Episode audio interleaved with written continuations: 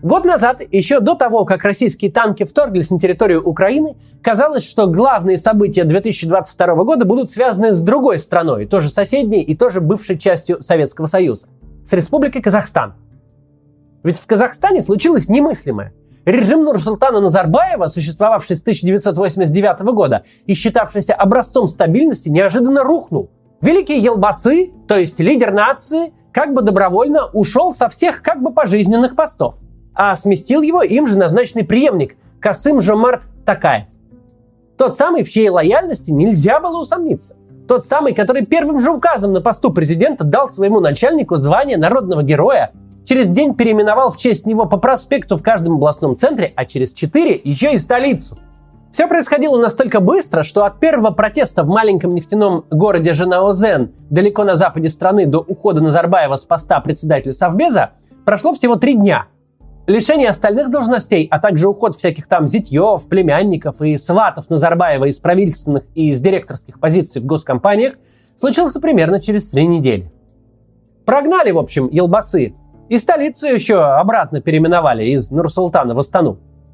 Давайте разберемся, как все это произошло и что случилось с тех пор.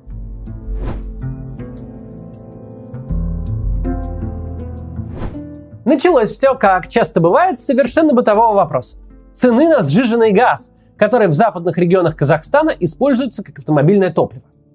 В новогоднюю ночь с 21 на 22 год цена на газ выросла с 50 до 120 тенге за литр, то есть примерно с 9 до 21 рубля. 2 января сначала в Жанаозене, а затем в других городах западного Казахстана люди, недовольные повышением цен, начали э, перекрывать улицы. К митингующим горожанам присоединились нефтяники. Работники массово покидали вахтовые поселки на месторождениях и шли пешком километры, а иногда десятки километров, чтобы присоединиться к протестам. Уже на следующий день к женоозенцам вышел Аким, в Казахстане так называют мэров и губернаторов. Вышел и пообещал, что цены на газ будут снижены до 85-90 тенге за литр. Однако люди не разошлись. Лозунги митингующих сменились на политические, а протесты распространились на восток, юг и север страны, где автомобили на сжиженном газе редко встречаются. У вышедших на улицы в городах по всему Казахстану не было единых политических требований. Кто-то просто хотел газ подешевле, кто-то требовал введения выборов городских акимов, а кто-то не хотел останавливаться до полного свержения руководства страны с последующим созданием временного правительства. Объединяло их одно – всем страшно надоел Назарбаев.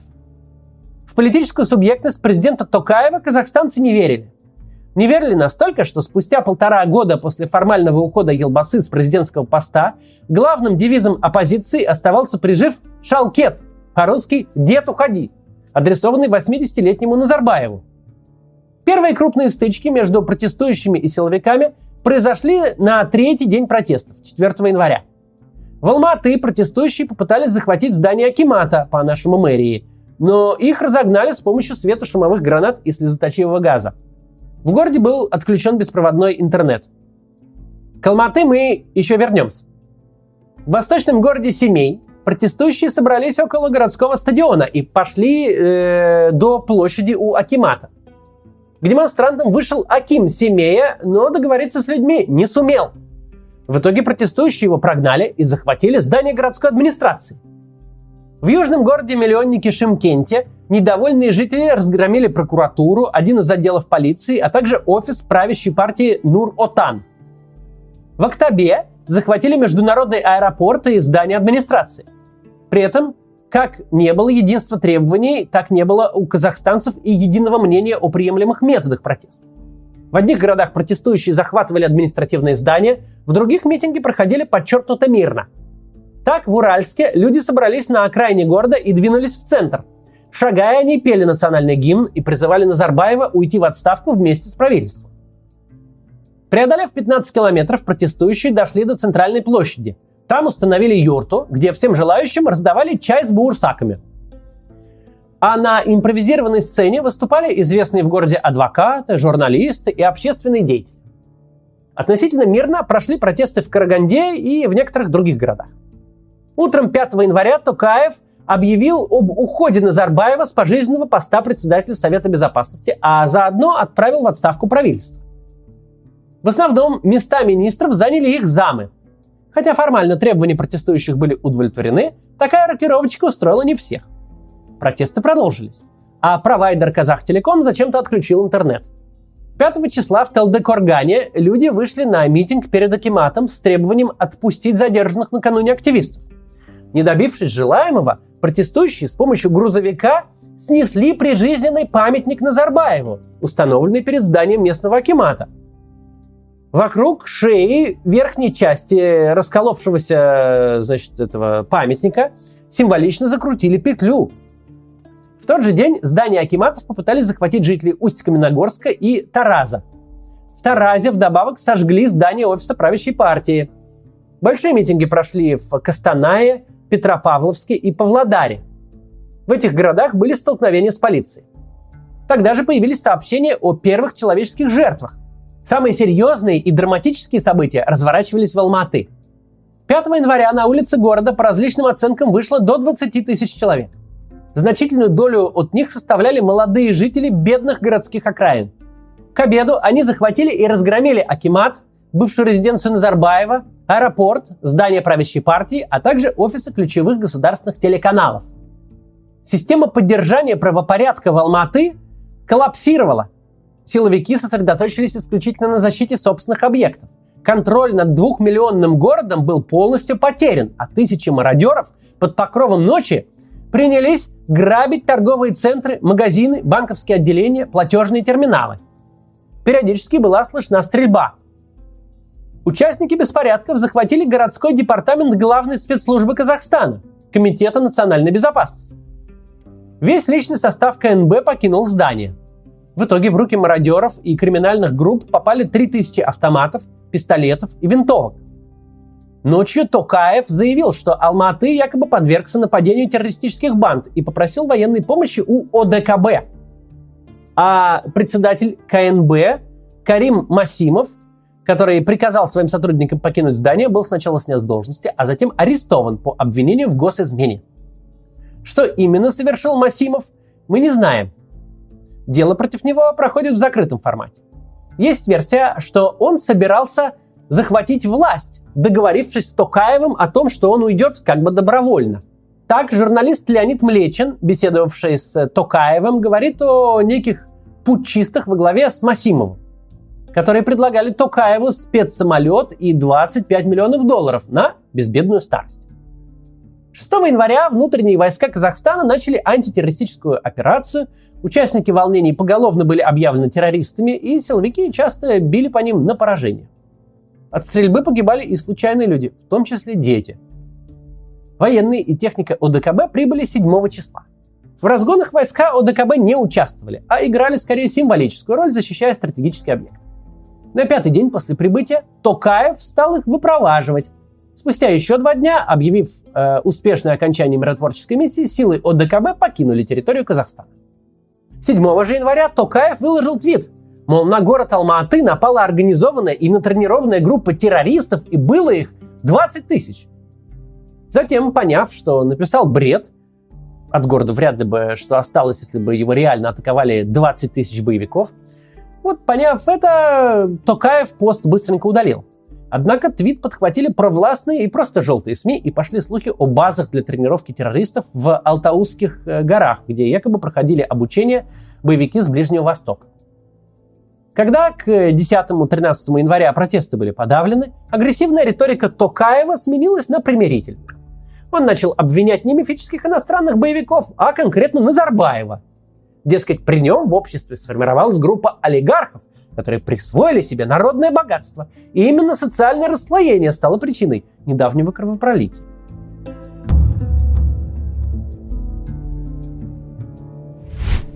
Что же там Елбасы как поживает?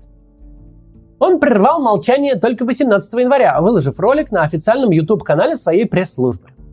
Конечно, строго по написанному тексту и с множеством монтажных склеек. В ролике Елбасы зачитал текст, обращенный к народу Казахстана. Суть вкратце такая. Никакого межелитного конфликта нету. Вот прям точно нету, вообще никак. Токаев единственный и истинный президент, а я обычный пенсионер, который не претендует и не может претендовать на власть. И никакого конфликта точно нет. Вряд ли мы скоро узнаем, что происходило в администрации президента Республики Казахстан в январе 2022 года. Разве что через много лет, когда действующие лица напишут мемуары. Сейчас мы лишь можем предположить, что Токаев и Назарбаев пришли к некому компромиссу. Типа, ты мне полноту власти, а я тебе возможность спокойно доживать свой век в одном из дворцов. В целом же протесты, начавшиеся мирно, вылились в большое кровопролитие. И оппозиционные, и государственные СМИ, рассказывая о прошлогодних событиях, используют два выражения – «кровавый январь» и «алматинская трагедия». Однако для многих казахстанцев это был также и момент воодушевления, ведь они наконец-то избавились от Назарбаева.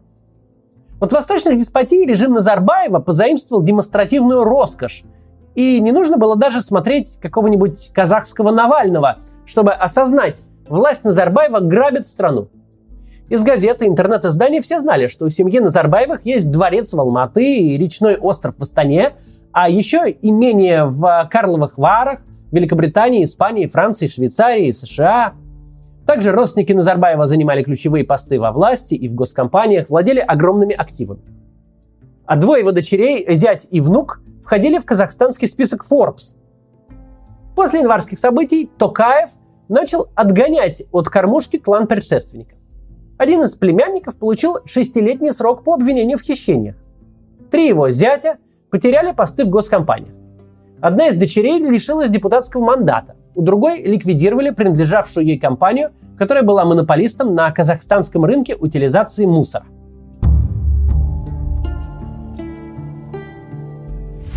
В первые месяцы единоличного правления Токаева казахстанцы, уставшие от Назарбаева, ждали больших перемен. Надежды на реформы подкреплялись словами президента о строительстве нового Казахстана, Второй Республики, которая на этот раз будет основана на демократических принципах без системной коррупции и олигархов. Сейчас еще рано судить, смог ли он оправдать надежды своего народа, но подвести промежуточные итоги уже можно попробовать. С одной стороны, Токаев во многом следует политическим традициям Назарбаева. Мы видели это на примере президентских выборов осенью 2022 года, куда не был допущен ни один публичный политик. Список кандидатов был настолько невыразителен, что, если верить казахстанскому ЦИКу, вторым после Токаева на выборах шел кандидат против всех а третьим кандидат от партии аграриев Жигули Дайрабаев, за которого люди голосовали по приколу из-за забавного имени. Что еще говорит не в пользу Токаева? Нарушение прав человека.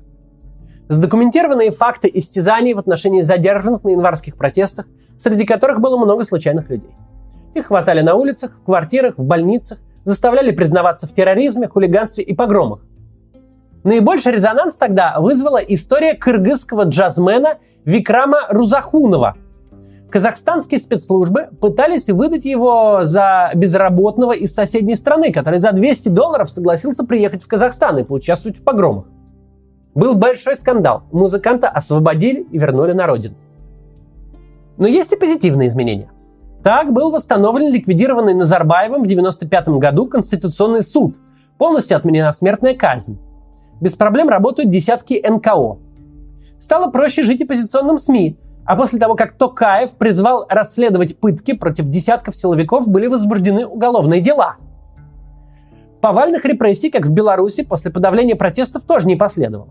Большинство задержанных отделались административными статьями. В целом можно аккуратно говорить о некой токаевской оттепели. Конечно, Казахстан еще далеко не демократия – для того, чтобы считать э, Казахстан демократией, нужно, чтобы власть там как минимум дважды поменялась на выборах. А пока она там не поменялась на выборах ни разу. Но второго Елбасы и переименование лет через 10 Астаны в э, Кашцим э, Жомартокент или в э, Такаевград, скорее всего, не случится.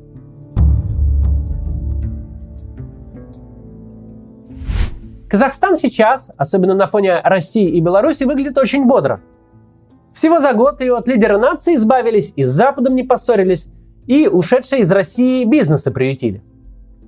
И впустили десятки тысяч россиян, бежавших от войны и мобилизации, за что Казахстану большое спасибо. Да и в целом Казахстан может стать одним из главных бенефициаров усугубляющейся изоляции России. Ведь именно он сможет перехватить ее место на международных рынках, Потому что там такое же образованное население, развитая экономическая инфраструктура, земля, богатая природными ресурсами. Так, свои офисы из России в Казахстан релацировали американский производитель систем автоматизации Honeywell, международный сервис InDriver, австралийская горнодобывающая компания Fortescue и э, еще десятки международных фирм. Что касается войны, то Казахстан занял нейтральную позицию. Заслуга тут, правда, не только Токаева, но скорее экономического положения Казахстана. Россия и Евросоюз – главные экономические партнеры Казахстана, поэтому ссориться с ними э, обоими опасно и совершенно невыгодно. В казахском языке есть такое устойчивое выражение, которое можно перевести как «политика между львом и драконом».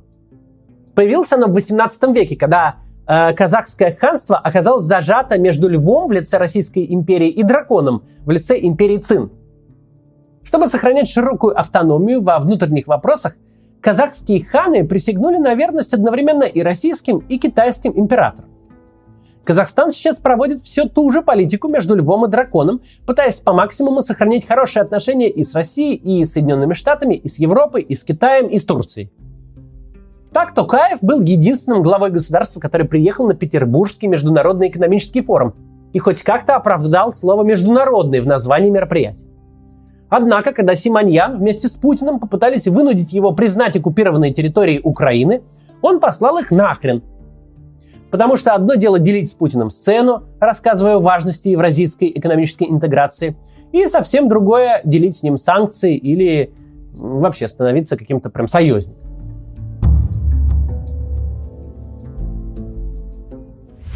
Интересно наблюдать, как Россия и Казахстан расходятся в разные стороны, потому что всего год назад это были чрезвычайно похожие режимы. Это были эталонные информационные автократии, без четкой идеологии, с точечными репрессиями, косвенным контролем СМИ и имитацией политической борьбы на выборах. Обе системы были основаны на ресурсной ренте от энергоносителей, которую Назарбаев, как и Путин, тратил на пропаганду, на подкуп элиты и, конечно, на строительство дворцов. И вот к третьему десятилетию пребывания у власти оба автократа столкнулись с изъяном всех персоналистских режимов. Их привязкой к отдельному человеку, который, как известно, смертен. Казахстанский автократ попробовал решить проблему посредством осторожного и контролируемого транзита. В кресло формального главы государства был посажен чиновник средней узнаваемости, без собственной команды, проведший почти всю карьеру в дипломатических миссиях. У него не было какой-либо элитной и общественной поддержки. Он полностью зависел от своего патрона. А патрон вроде как отошел на второй план, но сохранял за собой реальную власть. Фактически, история Касым Жомарта Токаева в 2019 году – это повторение судьбы Дмитрия Медведева в 2008 почти дословно. В случае с Медведевым российский режим сам испугался своей смелости. Уже ближе к середине медведевского срока стало очевидно, что власть расползается что каким бы сервильным, пугливым и послушным не был человек, но сам по себе формальный статус дает ему политические амбиции, влияние, формирует вокруг него команду. Никакой тандемократии не получилось. Второго срока Медведева Путин не пережил бы. Вернуться в 2018 он бы не смог. Путинская система живет только пока вся полнота власти у Путина. Казахстанская система испугаться не успела – за первые полтора года президентства новый лидер действительно особо ничем не запомнился, помимо выдачи почести своему предшественнику. Но протесты, вспыхнувшие в начале 22 года, показали главное. Стабильность имени Назарбаева больше никому не нравится. У Токаева появился исторический шанс, и он им воспользовался. Скорость, с которой от всемогущего Назарбаева не осталось и следа, поражает. Токаев стремительно стер не только самого Назарбаева как политического актора, но за год расправился практически со всем его наследием, включая только что переименованный город. Клан Назарбаева отстранен от власти и финансовых потоков, а самому вчерашнему лидеру нации разок за год разрешили к этой нации обратиться, строго по согласованной бумажке. Ну еще пару хвалебных интервью о Токаеве дать. А все потому, что не Назарбаеву теперь решать, что, как и кому он будет говорить. Его статус теперь пенсионер республиканского значения – мы не знаем, какую роль сыграли казахстанские события в том, что Путин принял такие окончательное решение о нападении на Украину. Но нет никаких сомнений, что на эксперимент соседей по мягкому и контролируемому транзиту в Кремле смотрели очень внимательно. Получится ли и рыбку съесть, и в лодке покататься? И режим сохранить, и от привязки к человеку освободиться?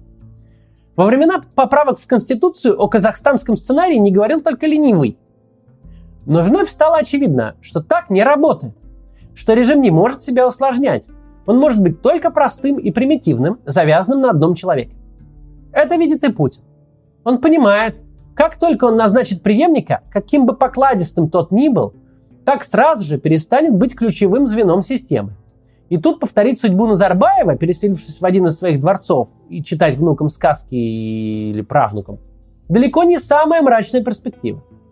Именно поэтому мы уже давно не слышим никаких разговоров о транзите, преемниках, о любых планах, затрагивающих будущее системы вне срока жизни Владимира Путина. Планов таких попросту нет. Единственный план – удерживать власть до самой смерти. А чтобы никто не посмел ее вырвать, Путину нужна сверхлегитимизация. Судя по всему, обеспечить ее должна была победа над Украиной. Однако вместо победы Путин терпит поражение за поражением и выглядит все более жалким и никчемным. Чем дольше длится война, тем отчетливее эту никчемность видят россияне, тем яснее ее видят элиты. Стало быть, тем вероятнее, что Путин, как и Назарбаев, застанет крах своего режима еще при жизни. До завтра.